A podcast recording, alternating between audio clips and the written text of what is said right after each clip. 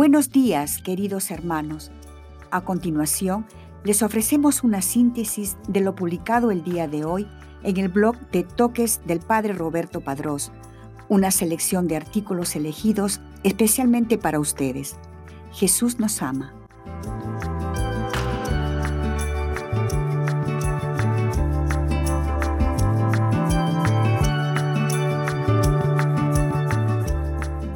Hoy día la iglesia conmemora a San Leonardo Murialdo, fundador, 30 de marzo. Martirologio romano. En Turín, Italia, San Leonardo Murialdo, presbítero, que fundó la Pía Sociedad de San José para educar en la fe y la caridad cristianas a los niños abandonados. Murió en 1900. Fecha de beatificación 3 de noviembre de 1963 por su santidad Pablo VI. Fecha de canonización 3 de mayo de 1970 por su santidad Pablo VI. Breve biografía. Leonardo Murialdo no es un hombre lejano. Nace en Turín, Italia, el 26 de octubre de 1828 y muere en la misma ciudad el 30 de marzo de 1900. Es una persona dulce y noble, un hermano que se entrega todo a otros hermanos que no tienen casa y familia, que están solos y sin cariño, que no conocen a Dios. A los 17 años, después de una crisis religiosa, decide consagrarse a Dios y en 1851 recibe la ordenación sacerdotal es el cura de los barrios pobres, el apóstol de los pequeños limpiachimeneas, de los chicos de la calle, de los encarcelados, de los jóvenes obreros. Piensa en la formación profesional de los jóvenes, en su capacitación para el mundo adulto y obrero. En 1866 acepta dirigir el Colegio Artesanitos, una institución para chicos pobres y huérfanos dócil a la voluntad de Dios y para dar continuidad a su misión educativa, el 19 de marzo de 1873 dio vida a la congregación de San José, Josefinos de Murialdo, formada por sacerdotes y laicos. La pedagogía de San Leonardo se puede resumir en el espíritu de dulzura, de paciencia y de familiaridad porque este es el secreto para realizar el bien entre los niños y los jóvenes. Este estilo educativo encuentra su fuente en el amor misericordioso de Dios, que Murialdo experimentó desde su juventud. Todo esto se puede resumir en el vivir con los niños y jóvenes como amigo, hermano y padre. Hoy los josefinos de Murialdo continúan en la iglesia su amor hacia los niños y los jóvenes en los centros juveniles, colegios, casa hogar, parroquias, misiones. Están presentes en varios países de América Latina, de Europa y de África. El 3 de mayo de 1970, Leonardo Murialdo es proclamado santo por el Papa Pablo VI. Su fiesta se celebra el 30 de marzo, los salesianos lo festejan el 18 de mayo.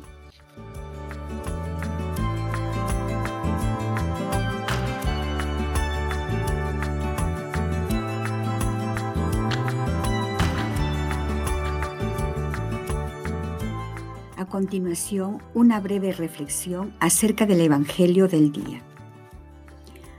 Aquel que no tenga pecado, tire la primera piedra. Santo Evangelio según San Juan capítulo 8, versículo del 1 al 11, lunes cuarto de Cuaresma. En el nombre del Padre, y del Hijo, y del Espíritu Santo. Amén. Cristo, Rey nuestro, venga tu reino. Oración preparatoria. Señor, dame la luz para que pueda ver como tú ves Enciende mi corazón para que pueda entregarme en el amor como tú te entregas. Dame la humildad de espíritu para que pueda reconocerme siempre como un pequeño mendigo que tanto te necesita. Dame la esperanza para que nunca dude de tu amor y misericordia. Evangelio del día. Del Santo Evangelio según San Juan, capítulo 8, versículos del 1 al 11. En aquel tiempo, Jesús se retiró al monte de los olivos y al amanecer se presentó de nuevo en el templo, donde la multitud se le acercaba y él, sentado entre ellos, les enseñaba.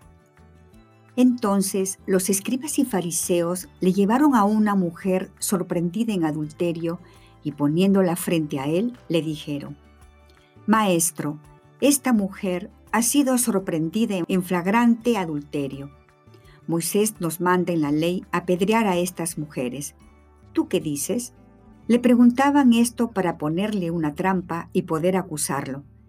Pero Jesús se agachó y se puso a escribir en el suelo con el dedo pero como insistían en su pregunta, se incorporó y les dijo, Aquel de ustedes que no tenga pecado, que le tire la primera piedra. Se volvió a agachar y siguió escribiendo en el suelo. Al oír aquellas palabras, los acusadores comenzaron a escabullarse uno tras otro, empezando por los más viejos, hasta que dejaron solos a Jesús y a la mujer que estaba de pie junto a él. Entonces Jesús se enderezó y le preguntó, Mujer, ¿dónde están los que te acusaban? ¿Nadie te ha condenado? Ella le contestó, Nadie, Señor. Y Jesús le dijo, Tampoco yo te condeno.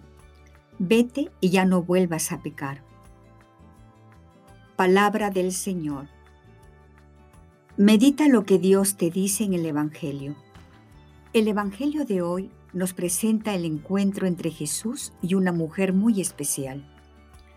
Era una mujer que, por vivir en Jerusalén, seguramente estaba bien enterada de que lo que hacía era considerado por todo el pueblo como una ofensa grave a Dios.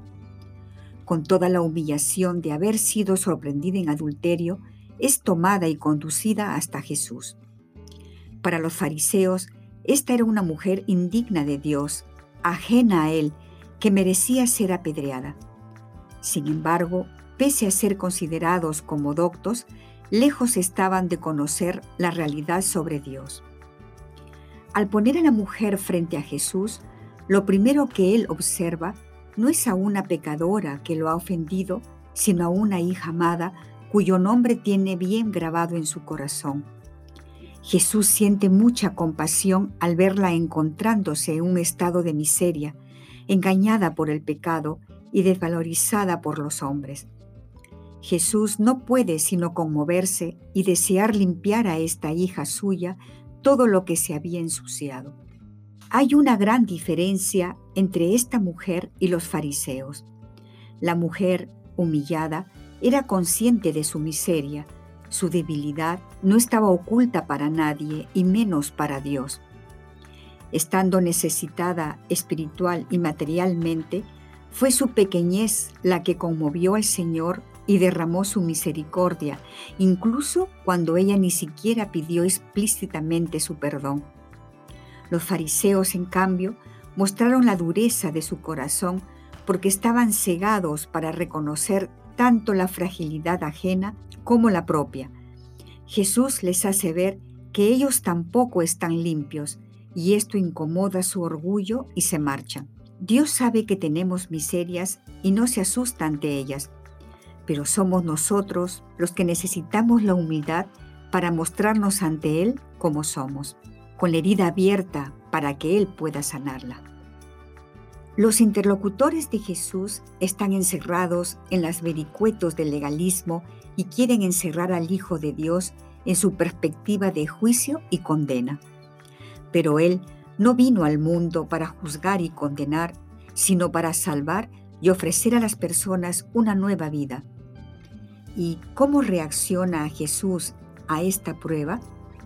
En primer lugar, se queda un rato en silencio y se inclina para escribir con el dedo en el suelo, como para recordar que el único legislador y juez es Dios, que había escrito la ley en la piedra.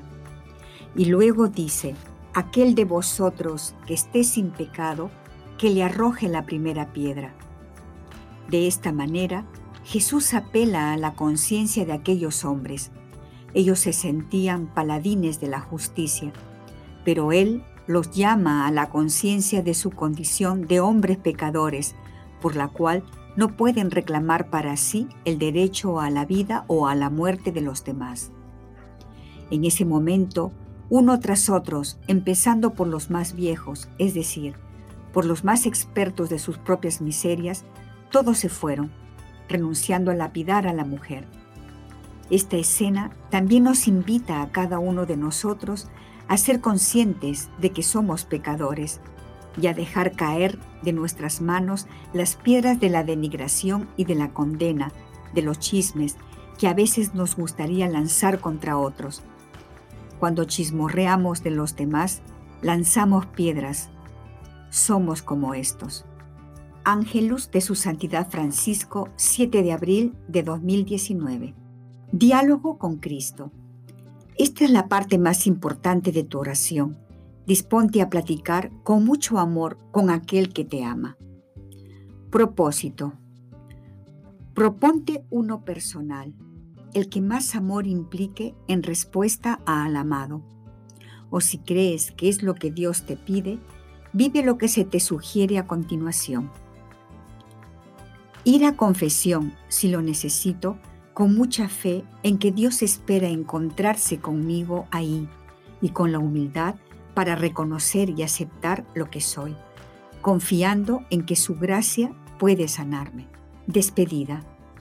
Te damos gracias, Señor, por todos tus beneficios, a ti que vives y reinas por los siglos de los siglos. Amén. Cristo, Rey nuestro, venga tu reino.